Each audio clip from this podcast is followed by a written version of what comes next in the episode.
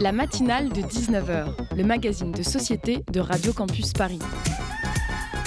On y parle de sujets sérieux. Il n'y a pas d'édito enflammé sur le communautarisme blanc. De sujets moins sérieux. Ça peut être des bois sculptés à partir de formes naturelles interprétées. De ce qui se passe en Ile-de-France. Je me disais qu'à Paris, on était en avance sur la province. Et de débats pas forcément consensuels. Parlez-nous un peu de cette coupe monstruelle. Tous les jours, du lundi au jeudi, jusqu'à 20h, sur le 93.9. Qui est génial quand on lit la presse, qu'on écoute la radio, qu'on regarde la télé ou qu'on va sur internet, c'est qu'on peut apprendre tout un tas de choses hyper sérieuses sur des sujets hyper importants avec des conséquences phénoménales. Par exemple, un matin de janvier 2014, on apprenait que le président de la République de l'époque, qui n'est quand même pas n'importe qui, aime les croissants et le scooter, mais toujours avec un casque. La semaine dernière, on découvrait que le ministre de l'Intérieur de notre époque préfère lui les shots aux croissants, les boîtes de nuit aux scooters et le visage découvert au casque à la Daft Punk. Et samedi dernier, l'intelligentsia s'émouvait du fait que notre Raïsanou, comme dirait OSS 117, était en week-end prolongé dans une station de sport d'hiver. C'est bien, ça fait proche du peuple, parce que qu'on se le dise, tout le monde aime les croissants, les boîtes de nuit et le ski, ou au moins l'un des trois. C'est cool, on a l'impression que les politiciens sont comme nous, et au fond, ça nous rassure. C'est amusant, au moins on parle d'autre chose que des gilets jaunes, du malaise social et de la guerre au Yémen. Et ça n'a pas loupé, le monde austère des médias s'est emparé de Christophe Castaner bourré sur une piste de danse, de François Hollande décoiffé chez Julie Gaillet et d'Emmanuel Macron bronzé dans les Hautes-Pyrénées. À chaque fois que les mêmes commentaires pseudo-sérieux de ceux qui disent que, puisque ce sont des élus, leur vie privée est forcément politique, et les mêmes répliques pseudo-indignées des autres qui pensent que quand même, on devrait avoir mieux à faire. Mais si, comme le disent ces derniers, on a effectivement mieux à faire, la presse sérieuse, si elle veut préserver le peu de crédibilité qui lui reste encore, devrait peut-être réapprendre à hiérarchiser l'information. Alors laissons au placard les frasques de nos dirigeants et concentrons-nous sur ce qui intéresse vraiment les lecteurs, spectateurs et auditeurs. La politique spectacle est déjà suffisamment présente dans les médias et les esprits. Oh, ma mince, le temps qui m'était imparti est écoulé. Et de quoi ai-je parlé Du côté people de la politique spectacle? Vous écoutez Radio Campus Paris.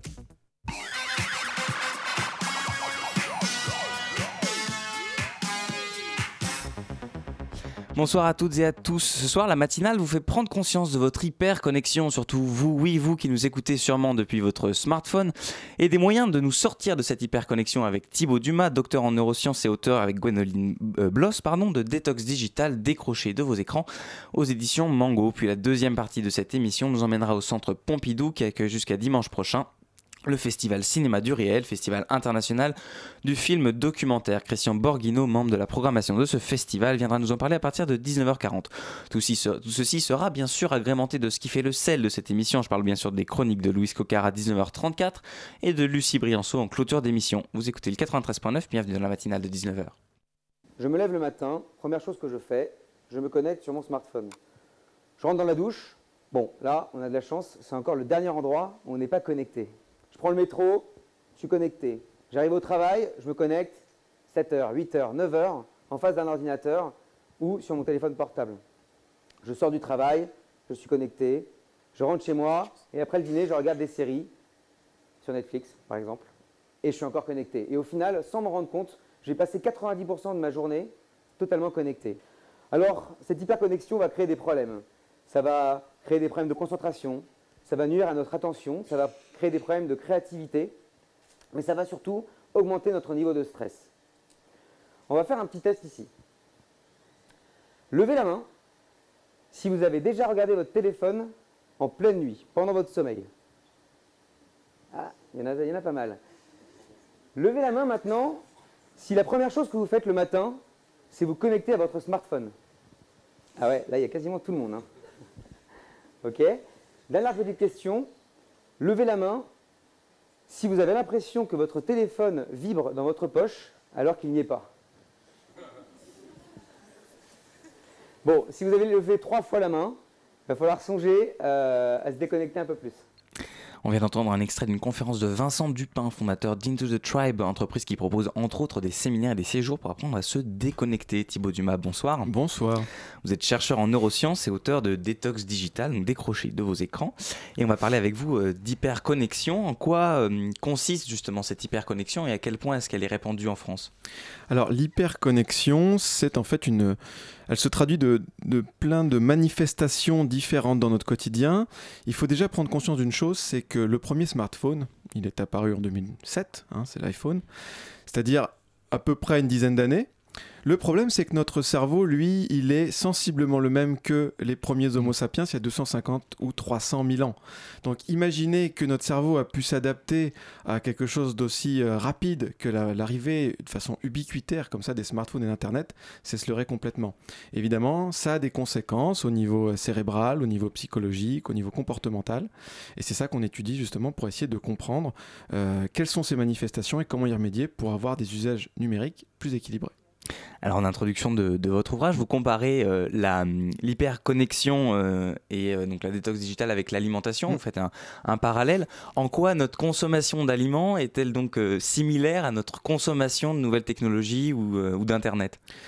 L'idée, c'est que aujourd'hui, notre consommation, parce que je pense qu'on peut parler de consommation ce qui concerne les outils numériques, les réseaux sociaux, les applications Internet et le contenu sur Internet.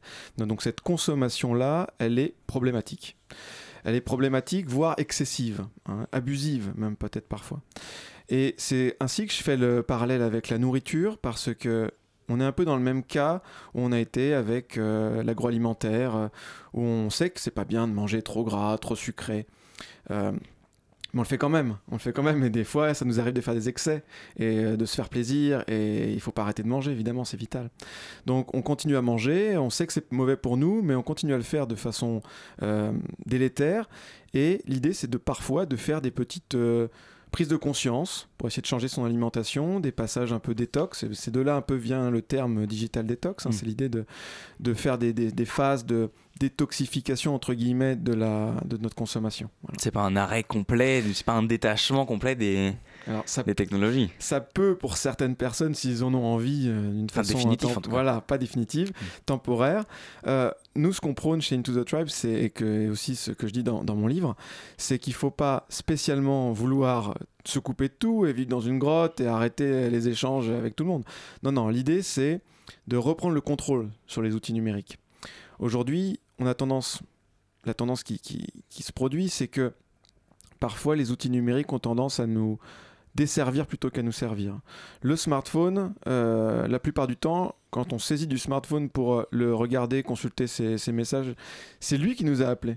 C'est lui qui nous a sollicité avec ses notifications, avec ses vibrations, etc. Alors que moi, peut-être, j'avais peut-être pas forcément envie. Si c'était uniquement moi qui allais le chercher, peut-être que je l'aurais moins, euh, moins utilisé. Alors vous pointez euh, dans, dans, votre livre les conséquences que ça, cette hyperconnexion euh, a sur, euh, sur, notre, sur notre vie quotidienne. Vous parlez du blurring, donc la, cette porosité entre vie familiale et vie professionnelle, mais aussi de, de l'habitude qu'on a presque tous pris de regarder son téléphone en marchant dans la rue. Et vous citez même une ville de Chine qui a mis en place deux, villes sur le, deux, pardon, deux fils sur les trottoirs, une pour ceux qui regardent le smartphone et une pour, pour ceux qui ne le regardent pas. À quel point la société aujourd'hui pris conscience de ces dangers, de ces, euh, de ces phénomènes et de l'hyperconnexion alors malheureusement, euh, les endroits sur la planète où cette hyperconnexion euh, a résulté dans une prise de conscience, en tout cas des autorités locales ou urbanistiques, sont assez rares aujourd'hui. Hein. Déjà, il y a un premier constat, c'est que de toute façon, la question de l'hyperconnectivité, elle n'est pas homogène sur toute la planète. En Érythrée, c'est 1% de la population qui est connectée. En Islande, c'est presque 100%. Donc on est quand même sur des, écarts gigantesques. Euh, la réalité, malheureusement, c'est que dans certains endroits, euh, cette hyperconnexion a eu des conséquences dramatiques. Si on a installé, par exemple, une double voie euh, en Chine, c'est encore en expérimentation, ou par exemple des affichages des voies de transport en commun du tramway sur le sol, parce que les gens évidemment les yeux figés sur mm. leur téléphone tendance à regarder vers le sol et non plus en l'air les, les feux, eh bien c'est parce qu'il y a eu des collisions avec, entre des personnes, des marcheurs et des transports en commun, des tramways, qui sont résultés dans des accidents mortels. Donc c'est pour ça, malheureusement, qu'on en est arrivé là. Donc c'est très très préoccupant sur ces aspects-là. Oui. Et vous pointez un petit peu euh, la, sous-estimation du, rapport qu'on a à notre, à, notre, à notre smartphone. Pourquoi on n'a pas l'impression d'être aussi dépendant? Vous dites c'est une extension de un doudou qui nous rassure, une extension de nous-mêmes. Comment, comment on en est arrivé à ce rapport passionnel, fusionnel à nos, à nos téléphones portables? Alors là, je pense que vous touchez du doigt la, grande question, euh, le, mystère, l'énigme. Comment on en est arrivé là? C'est vraiment euh, très très très compliqué. Aujourd'hui, on ne sait pas exactement comment, quel mécanisme euh, s'est produit pour en arriver à une, une présence aussi forte euh, du smartphone et un lien aussi intime avec le smartphone. Et ça se traduit par quoi concrètement? Vous disiez, le, on entendait en, introduction le, se, lever pour regarder son téléphone dans la nuit. Euh, mm. ça fait part. Bah, C'est-à-dire, c'est on pourrait dire que ça se rapproche un peu de certains, certaines dépendances comportementales ou certaines composantes comportementales de certains types de dépendances. Donc on n'est pas sur de la pharmacodépendance au même titre que l'héroïne, etc. Voilà. Mais on a certains euh, aspects, donc c'est pour ça qu'on parle de consommation euh, problématique, où justement je sous-estime le temps que je passe sur les réseaux sociaux, systématiquement. Je sous-estime le temps, le nombre de fois que je vais euh, consulter mon téléphone. Je me réveille en pleine nuit pour consulter mes emails. Euh, je sais que c'est mauvais pour moi, mais je continue à le faire. Euh, je dois augmenter la dose. Par exemple, la première fois que j'ai reçu un like, c'était génial. Mais après, il m'en a fallu 10, il m'en a fallu 100, mm. il m'en a fallu 1000 pour avoir le même effet, la même joie. Il y a beaucoup de gens qui sont soumis à ces, phénomènes de dépendance, à ces phénomènes presque d'addiction. Alors, on n'a pas d'études épidémiologique, hein, euh, voilà, parce qu'on n'est pas sur de l'ordre du pathologique hein, dans la généralité des cas, on est sur de l'infraclinique, c'est-à-dire qu'on est sur des, des choses qui euh, nous touchent dans notre vie quotidienne, dans notre, euh, voilà, au niveau comportemental, mais qui ne sont pas au niveau pathologique. Donc on n'est pas sur ce genre d'études-là. Mais dans les personnes avec qui je travaille ou que je rencontre lorsqu'on va en entreprise pour aller étudier les usages numériques, essayer de comprendre comment les gens utilisent les réseaux sociaux, Internet, les smartphones, les écrans de manière générale, eh ben, on se rend compte qu'il y a des impacts très très forts. Augmentation du stress, augmentation de l'anxiété. Les études, par ailleurs, montrent qu'on a une diminution euh, de l'estime de soi, hein, notamment avec les questions de, comparaison, les problèmes de comparaison mm. sur Instagram. Voilà. On sait que c'est mise en scène, on sait que c'est complètement faux, que la personne a choisi le bon angle, qu'elle a choisi le bon sens, etc., la bonne lumière, et que c'est pas sa vie, et que c'était juste peut-être une demi-journée à la plage au ski. Bon, mais malgré tout, on tombe dans le piège de la comparaison, et ça toute la journée, et après les semaines, des mois, des années, ça finit par avoir des impacts. Vous avez dit euh, que on n'est pas sur de la pathologie en tant que telle. On a entendu parler assez récemment des cas, hein, de, bien sûr. oui, évidemment, mais euh, de nomophobie, de la peur d'être séparé de son téléphone portable et de, de en fait, voilà, de, de, de ce phénomène. Est-ce que vous pourriez nous, nous, parler un petit peu de, ça, nous dire ce que c'est, quelles sont ses conséquences et à quel point c'est une phobie comme les autres ou pas? Mm. Alors la nomophobie, ça vient de no mobile phone phobia, donc la peur de ne plus avoir son téléphone ou de ne pas pouvoir l'attraper euh, ou euh, le perdre ou euh, le casser. Voilà, donc on est sur ça. Alors, aujourd'hui, c'est quelque chose qui est assez répandu. Alors typiquement, l'exemple, c'est vous démarrez de chez vous, vous partez, vous allez au bureau ou à la radio, vous sentez que vous allez être en retard, vous vous rendez compte sur le chemin que vous n'avez pas votre téléphone, vous décidez malgré tout de retourner chez vous le chercher quitte à prendre peut-être 15 minutes, 20 minutes de retard et de vous mettre en situation dangereuse peut-être pour votre travail ou vos responsabilités. Ça, on est dans un cas d'homophobie, typiquement. Euh, le cas où, par exemple, lorsque je fais des conférences, systématiquement, ou des ateliers, ou des formations, je demande aux gens de se séparer de leur téléphone pendant tout le temps de l'activité. Physiquement? Physiquement, c'est-à-dire qu'ils le mettent dans une boîte au début de l'activité. Généralement, il y, a une, il y a des freins, il y a des freins psychologiques. Il y a l'idée, voilà, c'est difficile de se séparer de, de cet objet. Alors les chercheurs essayent de comprendre, mais pourquoi on a cet attachement aussi fort avec ce téléphone portable? Parce que, par exemple, quand on se fait voler maintenant son sac à main ou son sac, on est parfois plus inquiet pour son téléphone portable que pour ses papiers ou sa carte bleue, quoi. Donc on en est arrivé là. Donc les gens essayent de comprendre d'où ça vient. Est-ce que c'est une attache particulière? Est-ce que c'est quelque chose d'indépendant? Ou est-ce qu'en fait c'est une conséquence de cette addiction, en quelque sorte, qu'on a euh, au smartphone? Alors il y a plein de choses qui pourraient être liées. Il y a le fait que il contient beaucoup d'informations personnelles. Hein. On l'a vu lorsque les gens se font pirater leur compte euh, Instagram ou leur Snapchat et que les photos se retrouvent euh, liquées sur Internet. Hmm. Ça contient des photos, donc ça contient des informations très personnelles. Ça contient tous les messages qu'on échange avec les gens, parfois des messages qu'on n'a pas forcément envie de, d'échanger avec les autres. Ça a beaucoup d'informations intimes et privées. Et euh, ça, c'est vrai que c'est pas anodin. C'est, ça regroupe en un seul objet beaucoup de choses de notre vie peut-être plus qu'aucun autre objet ne l'a fait auparavant. D'où la peur euh, de, le, de, le, perdre. Thibaut du vous restez avec nous. On va continuer à parler donc de détox digital et d'hyperconnexion dans un petit instant.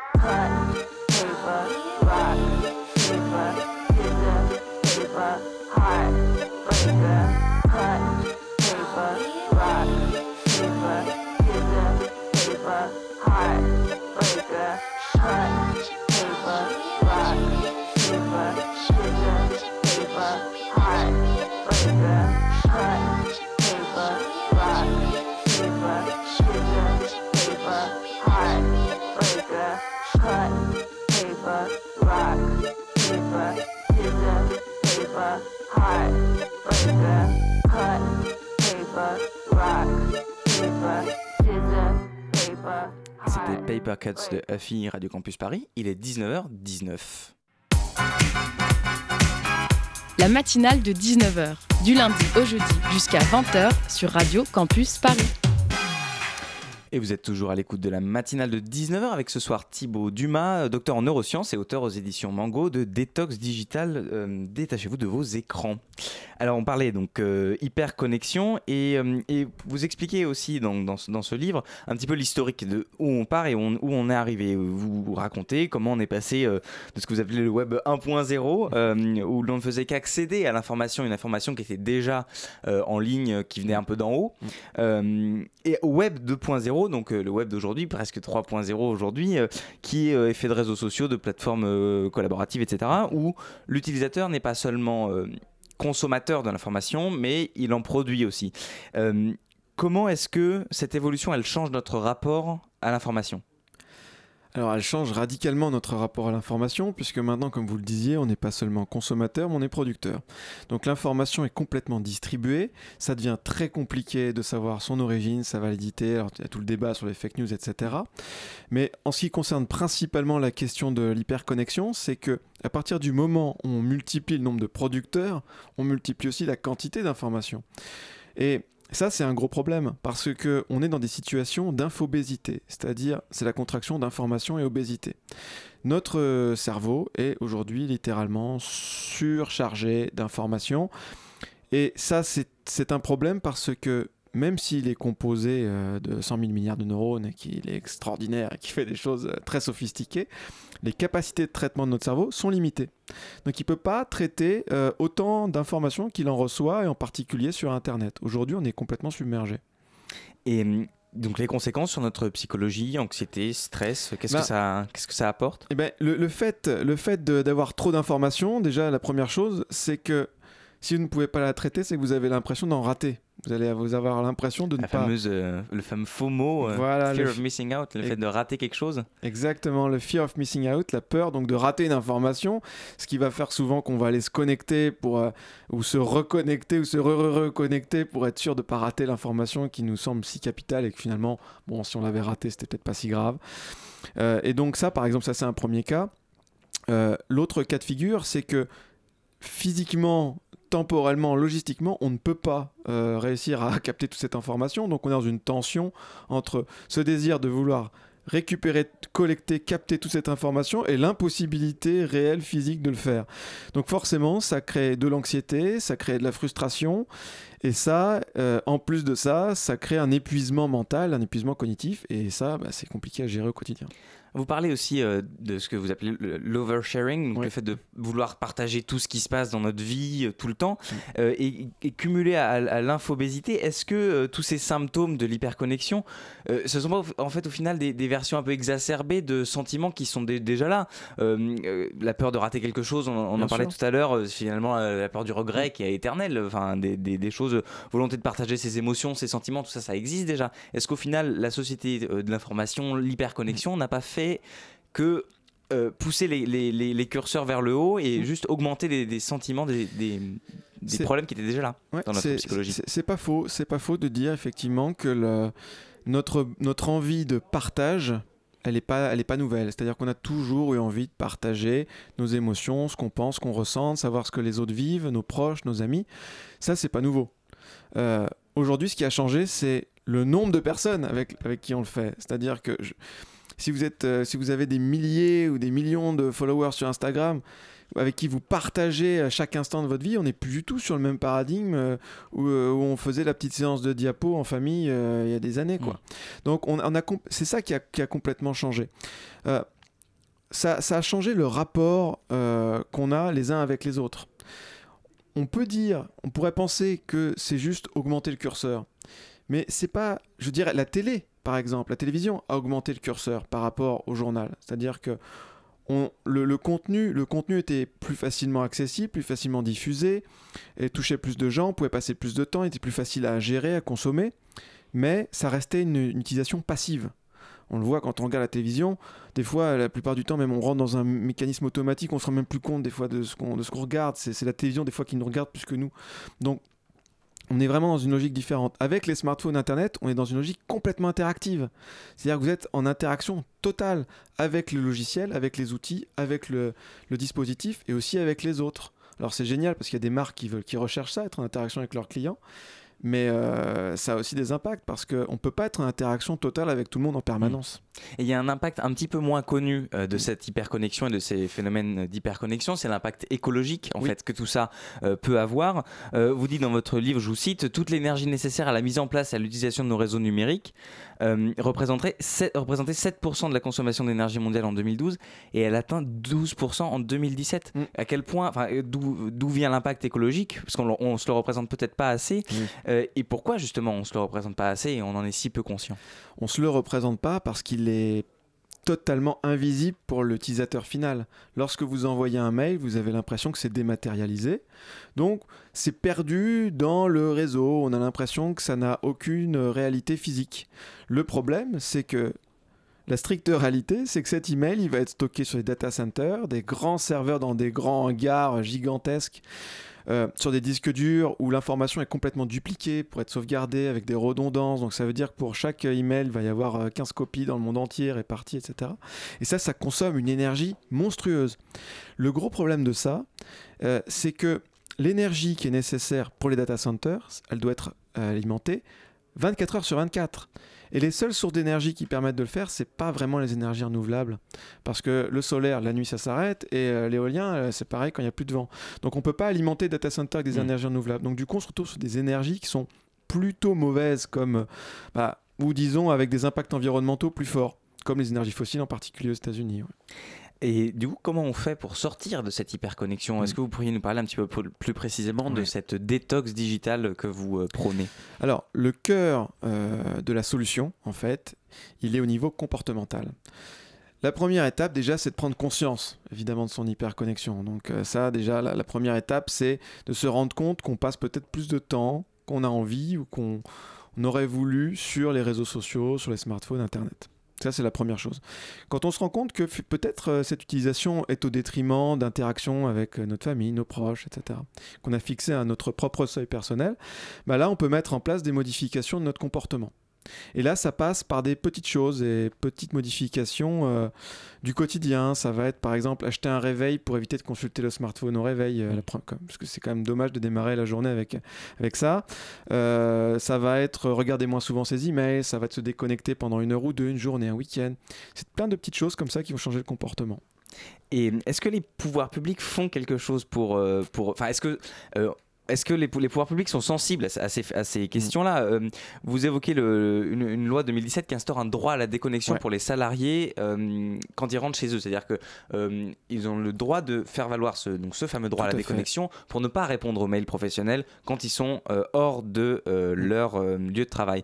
Est-ce que, déjà, est-ce que c'est est -ce c'est suffisant? Est-ce que c'est efficace? Et est-ce que les pouvoirs publics sont conscients de, de ces phénomènes et luttent contre ça?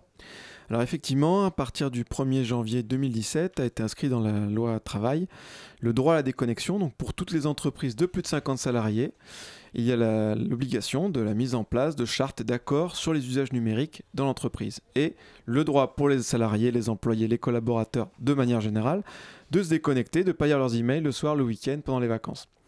Donc ça, c'est une première chose, mais ça concerne que les entreprises de plus de 50 salariés qui ont mis en place cette démarche. Donc ça reste encore limité. Euh, c'est plutôt une bonne chose parce que c'est plutôt unique hein, dans le monde. Il n'y a pas vraiment d'autres pays. Je crois qu'il y a peut-être un, un, ou deux autres pays qui ont commencé à mettre ça en place, mais ça reste très, très unique à la France. Le problème, c'est qu'effectivement, aujourd'hui, il y a peu, euh, il y a peu de, comment dire, de prise en compte par les pouvoirs publics pour mettre en place des actions vraiment importantes. Et là où vraiment je pense que ça va être crucial, c'est au niveau de l'éducation.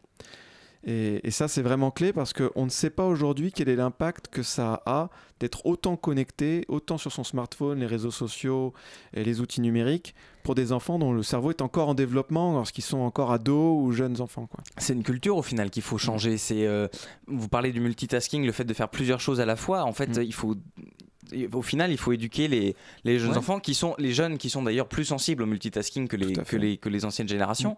Mmh. Euh, au final, c'est tout ça qu'il faut peut-être révolutionner, même dans le monde du travail. Euh, c'est, mmh. Donc c'est un changement culturel en fait qui. Bah, qui peut-être que ça va être un peu le même changement culturel qu'il y a eu avec euh, l'alcool, la cigarette euh, et euh, l'agroalimentaire. On en est peut-être là, c'est-à-dire que il y a encore quelques années, c'était normal d'avoir euh, d'avoir du vin à la cantine, euh, d'avoir bah, pour les profs, hein, pas pour les enfants heureusement, mais euh, que c'était normal de fumer dans les lieux publics, etc. Aujourd'hui, maintenant, c'est mal vu. Bon, bah peut-être que dans 10-20 ans, ça sera comme ça avec les smartphones. On en prend le chemin? Euh, on verra, on verra, l'avenir le dira. En tout cas, je pense que ce qui peut être toujours bénéfique pour tout le monde, que ce soit les enfants, les adultes, c'est d'apprendre à mieux connaître comment son cerveau fonctionne. Et à partir de ça, eh on peut réussir à développer des meilleures stratégies pour apprendre, des meilleures stratégies pour gérer ces outils numériques, des meilleures stratégies de manière générale pour vivre en meilleure santé. Et pour apprendre donc, en partie, on peut lire votre livre euh, Détox digital décroché de vos écrans. Merci euh, beaucoup Thibaut Dumas d'avoir été avec nous euh, dans la matinale de 19h. Je rappelle que vous êtes donc docteur en neurosciences et l'auteur de ce livre Détox digital aux éditions Mango. Merci, belle soirée à vous. Merci à vous. Vous écoutez toujours la matinale de 19h sur le 93.9. Je vous propose une courte pause musicale et on se retrouve dans un petit instant.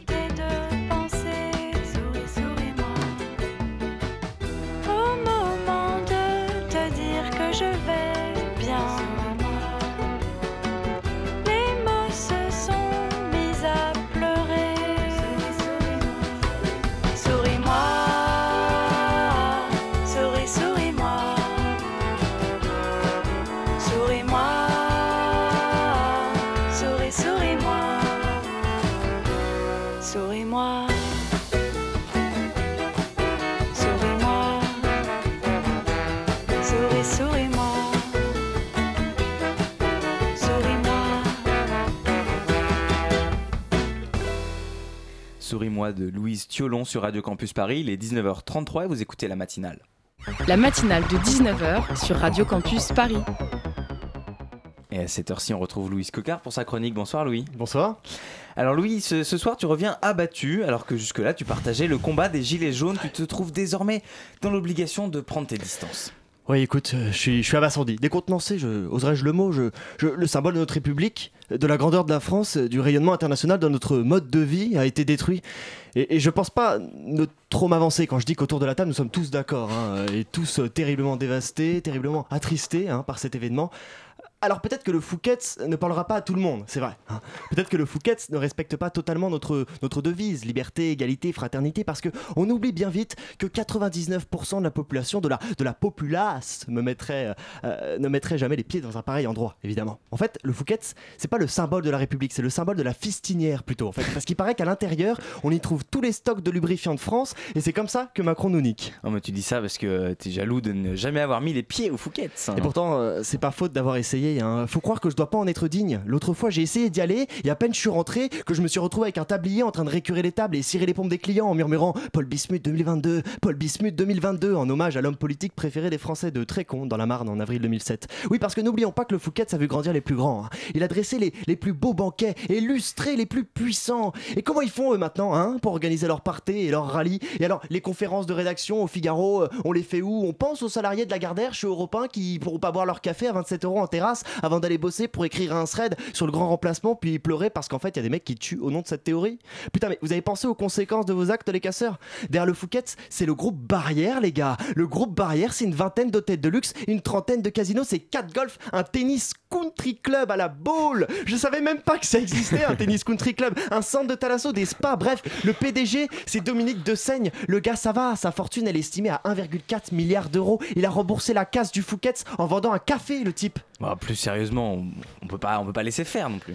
En fait, le pouvoir euh, a trahi le peuple. Il a trahi le contre-pouvoir en refusant d'écouter ce qu'il avait à dire. On peut pas juste simplement laisser pendant 5 ans un parti faire sa politique sans aucune contradiction possible, sans aucun compromis. Une politique qui n'a même pas obtenu la majorité absolue des électeurs. On parle des commerçants qui ont tout perdu samedi. Moi, je pense aux milliers de blessés, aux 23 éborgnés et aux 5 qui ont perdu leurs mains. Mais ce qui me rend le plus fou, moi, c'est que quand on supprime les services publics dans les campagnes et crée des déserts médicaux, personne ne bouge. Quand des retraités en 2019 sont obligés de faire les poubelles pour se nourrir, personne ne bouge. Quand 100 entreprises sont responsables de 71% des émissions mondiales de gaz à effet de serre, personne ne bouge. Quand les inégalités sont en hausse dans le monde depuis 40 ans, personne ne bouge. Quand on supprime l'ISF, qu'on fait un cadeau de quelques milliards pour les plus riches, personne ne bouge. Quand des étudiantes se prostituent pour payer leurs études en France, personne ne bouge. Par contre, quand le Fouquet's brûle, eh ben c'est la France entière qui est censée être en deuil.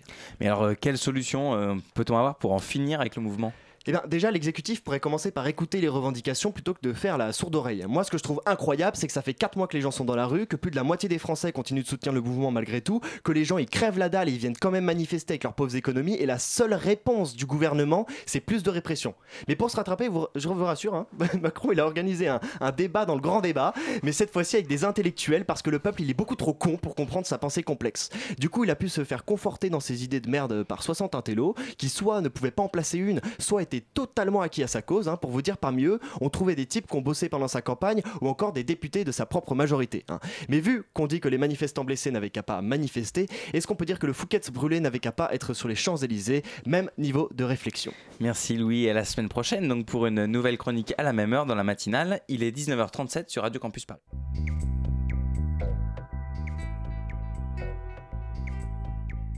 Être directrice de- du festival Cinéma du Réel, euh, évidemment, la première chose, c'est de choisir euh, les films qui vont être montrés euh, pendant le festival, à la fois la compétition internationale, la sélection française, à partir bien entendu du travail qui a été fait avec le comité de sélection du festival.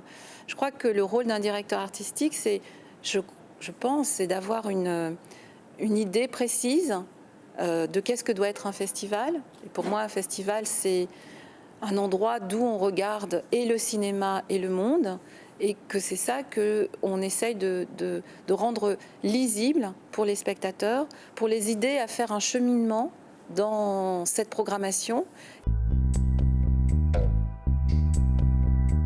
de mettre en avant le geste du cinéaste. Et c'est quelque chose qu'on retrouve évidemment dans Fabriquer le cinéma, puisque c'est une programmation sur des cinéastes au travail. Et puis évidemment aussi euh, dans la programmation Front Populaire, puisque c'est l'idée de euh, s'interroger sur euh, la place des cinéastes dans la lutte et comment les images de lutte participent des luttes elles-mêmes autour de cette grande question du pouvoir des images.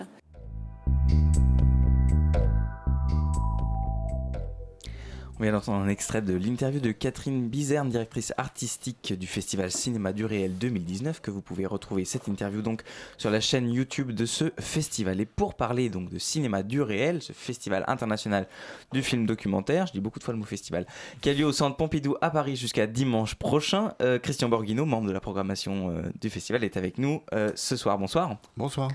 Et pour animer cet entretien, j'accueille Hugues Mardy de la rédaction de Radio Campus Paris. Bonsoir Hugues. Bonsoir. Alors, première question, est-ce que vous pourriez nous parler un petit peu de, ce festival? D'où est née euh, l'envie de ce festival et euh, comment, comment, comment s'est-il créé? Un petit peu l'origine du festival. Alors moi j'y étais pas. Euh, ça, a- ça a été créé en 78. Euh, Enfin c'était un festival qui s'appelait, une manifestation qui s'appelait L'homme regarde l'homme. Donc ça dit déjà un petit peu euh, de quoi il s'agissait à la base, qui était plutôt une manifestation euh, de, de films ethnographiques euh, et sociologiques, qui a été, qui n'est pas tout de suite au Centre Pompidou, qui a été reprise par la, BPI, la Bibliothèque publique d'information, donc qui, a son, siège dans, auprès du Centre Pompidou, et qui s'est transformé petit à petit en cinéma du réel, donc à partir de 79, je crois. Et en 84 sont nés les Amis du cinéma du réel, qui était une association de, qui est une association de producteurs, de réalisateurs, qui euh, voilà, qui qui aide la BPI, la Bibliothèque publique d'information, à organiser le festival chaque année. Et euh, comment a évolué le festival en fait depuis le début vous? Enfin, quelle perspective euh, vous avez là-dessus? Il est resté assez, euh, je pense, fidèle à lui-même. Il a, il, a, il, a, plus cette dimension qui était vraiment centrée, on va dire, sur la, voilà, l'ethnographie, sociologie, dans, la lignée un peu dans Jean Rouge, qui, faisait partie d'ailleurs des Amis du cinéma du réel à la base. Il a, il s'est diversifié en fait. il a, il a, il a grandi évidemment. Et il est devenu un, un festival de documentaire au sens large, c'est-à-dire qu'il y a- il y, a des films très très différents. Euh, documentaire, ça faisait toujours un peu peur comme terme, comme, comme, comme terme en fait, parce qu'on imagine tout de suite quelque chose de d'un peu euh, ennuyeux. J'allais ouais. dire un mot plus, oui austère, ennuyeux, mais plutôt lié à la télévision. Voilà, enfin qui, Ouais. qui avec des reportages, quoi, des choses comme ça. Et, et justement, à qui s'adresse euh, ce festival? Quel est, quel est le genre de public euh, que, vous, euh, que vous chérissez? Ah, moi je chéris tous les publics. que vous attendez surtout. non, Qui mais vient c'est- vous voir, Il y, a- en fait il y a un noyau euh, dur forcément qui, qui s'intéresse beaucoup aux documentaires, qui est là chaque année. Il y a des fidèles, euh, voilà. Mais on essaye de diversifier la programmation pour mon- montrer justement que ça peut plaire à tous les publics. Il y a beaucoup d'étudiants qui viennent euh, euh, sur le festival, même des scolaires. Euh, il y a vraiment tout type de public euh, parce qu'il y a tout type de films. Voilà, c'est vraiment. euh, Et comment on y arrive à ça justement, à élargir son public sur un festival comme ça, qui est quand même un... On est quand même sur quelque chose de... une niche un petit peu. Donc comment on, comment on élargit ça?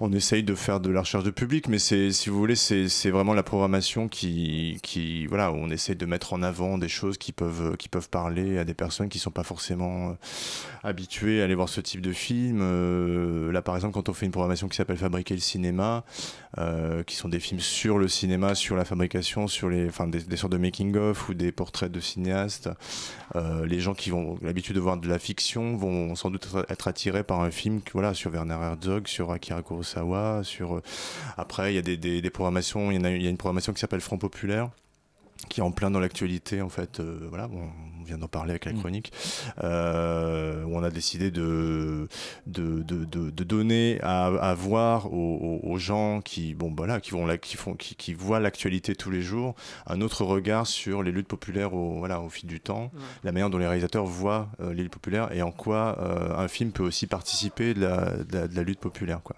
Donc c'est c'est une manière aussi de, de diversifier, puisque de toute façon, on se rend compte que ça peut intéresser tout le monde, ce genre de thématique. Voilà, c'est pas. et, et donc cinéma du réel, ça veut, ça veut dire quoi? Quelle, définition ou quelle définition au pluriel vous donneriez vous à, à ça? C'est. Alors. Là, je parle vraiment en mon nom. Euh, cinéma du réel, pour moi, ça n'existe pas. C'est-à-dire que c'est le cinéma du réel, c'est le cinéma est toujours subjectif. Enfin, à partir du moment où il y a une caméra, euh, c'est- c'est c'est toujours subjectif.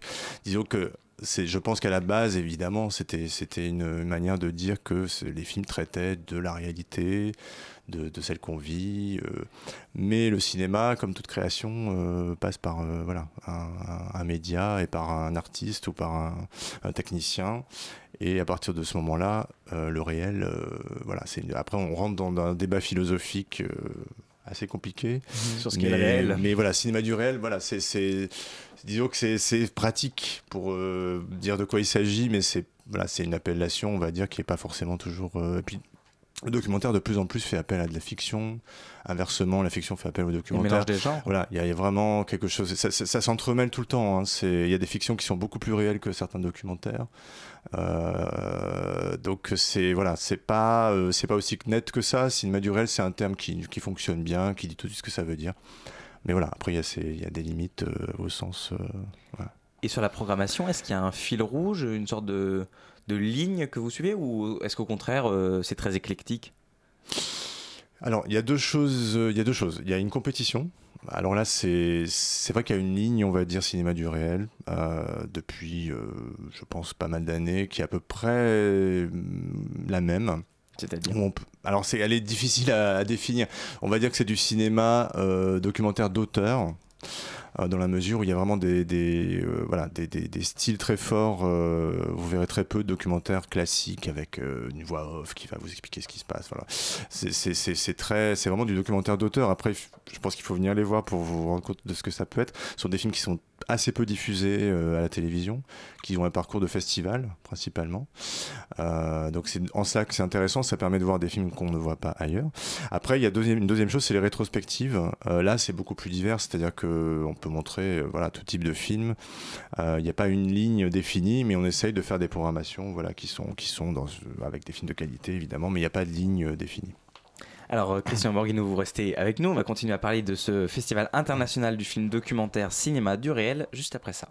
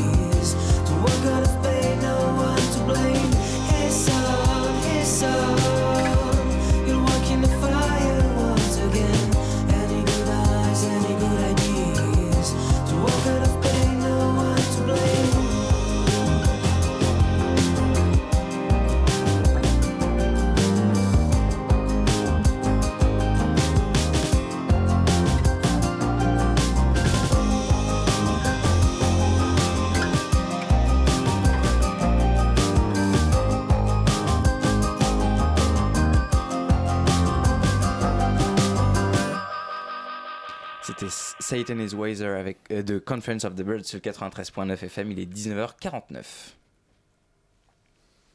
La matinale de 19h, le magazine de société de Radio Campus Paris. À la table de cette matinale, Christian Borghino est avec nous pour nous parler du Festival international du film documentaire qui a lieu jusqu'à dimanche prochain au Centre Pompidou à Paris. Hugues. Oui, alors est-ce que le documentaire, euh, est-ce que c'est un genre qui souffre encore d'un manque de, visibilité, y compris même dans le réseau des cinémas euh, dits et essai Je dirais oui et non. Enfin, je dirais plutôt non parce que je trouve qu'il y a. Enfin, je pense que. Enfin, c'est pas que je trouve, c'est qu'il y a de plus en plus de, films qui sortent en salle, hein, de films documentaires qui sont en salle. Après, c'est voilà, c'est peut-être un peu euh, l'arbre qui cache la forêt, c'est-à-dire qu'il y a, des, films qui, sont très médiatisés.